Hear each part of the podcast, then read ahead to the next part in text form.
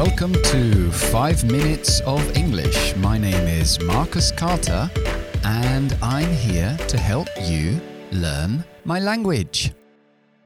Ok, hoy vamos a hablar de los pronombres recíprocos o reciprocal pronouns.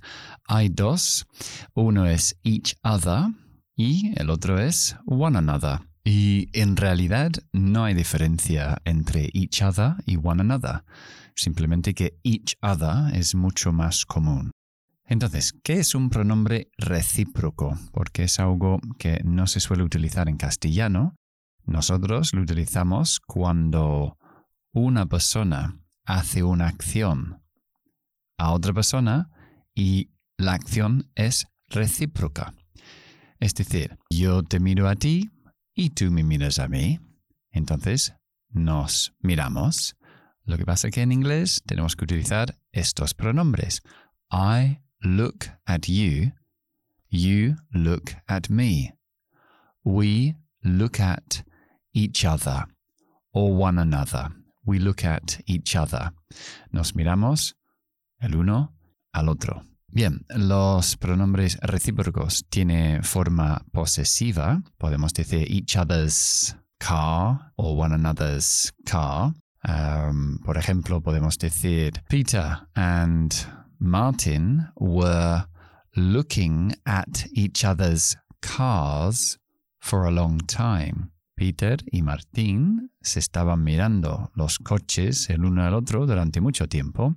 Were looking at each other's or one another's apostrophe cars. Ok. Entonces, um, a continuación del podcast anterior, que se trataba de los pronombres reflexivos, si lo escuchasteis, es decir, cuando el sujeto del verbo y el objeto es la misma persona, pues contrastamos un poco con estos pronombres recíprocos. Entonces, I look at you, sujeto, verbo, objeto, o I look at myself. Utilizo el pronombre reflexivo, a myself. Pero esto, la diferencia es que podemos decir, por ejemplo, Peter and Martin talk to themselves. Peter y Martin hablan consigo mismos, talk to themselves. Cada uno habla con consigo mismo. Ahora, Peter and Martin talk to each other. Entre ellos hablan. Eso es para que veáis un ejemplo para diferenciar el reflexivo del recíproco.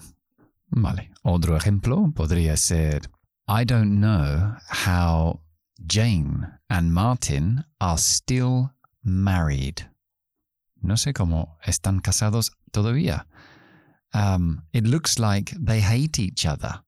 Parece que se odian. They hate each other or they hate one another. Ok, y el idioma de hoy es talk of the devil and he is sure to appear. Este idioma se traduce a hablando del rey de Roma y por la puerta se asoma. Talk of the devil también decimos speak of the devil y no siempre terminamos el idiom con esa parte ya suficiente, pero si queremos podemos añadir um, and he is sure to appear. Entonces utilizamos este idiom cuando estamos hablando o incluso pensando de alguien y de repente esa persona nos llama, llama a la puerta, aparece en nuestra vida. Talk of the devil and he is sure to appear. Ok, eso es todo por hoy. I hope you enjoyed the program and I'll see you soon. Bye bye.